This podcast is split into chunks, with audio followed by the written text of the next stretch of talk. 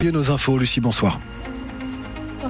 Bonsoir Sylvain, bonsoir à toutes et à tous. Euh, météo, euh, bah, écoutez, c'est euh, c'est du gris, c'est du vent également, vent violent, 120 km en ce moment, la tempête lui, on va y revenir dans un instant, avec des conséquences sur euh, sur la route, avec euh, des accès au pont de Normandie, au pont de Tancarville, qui sont fermés à de nombreux véhicules, et notamment les poids lourds, les deux roues, les véhicules caravanes également, et, et, donc des bouchons en amont de ce pont de Tancarville. D'ailleurs, en sortant du Havre, sur la 131, on a plus de 3 km en direction du, du pont de, de Tancarville, de ralentissement. Il y a aussi euh, des arbres qui sont euh, tombés sur des caténaires. Là aussi, on va revenir avec vous, je pense, euh, Lucie, dans un instant. Et puis, des arbres qui sont tombés également sur une voiture. Nous sommes dans la côte de Saint-Aubin-sur-Cy en direction de Rouen.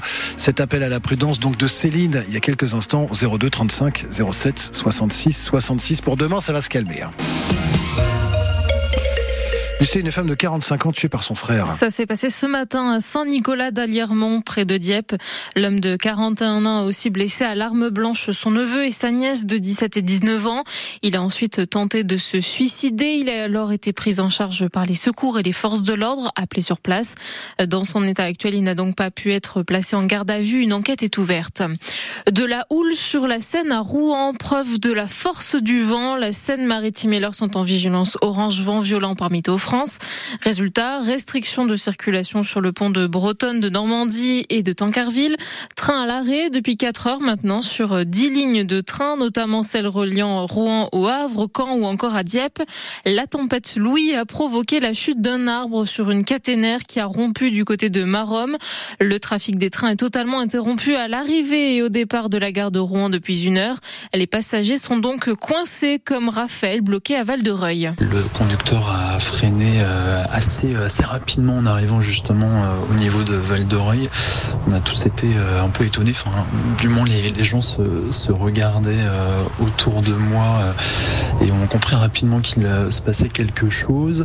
donc le train est à l'arrêt, il y a des passagers qui ont quitté le train et qui ont pu rejoindre des proches, des proches sont venus les, les récupérer.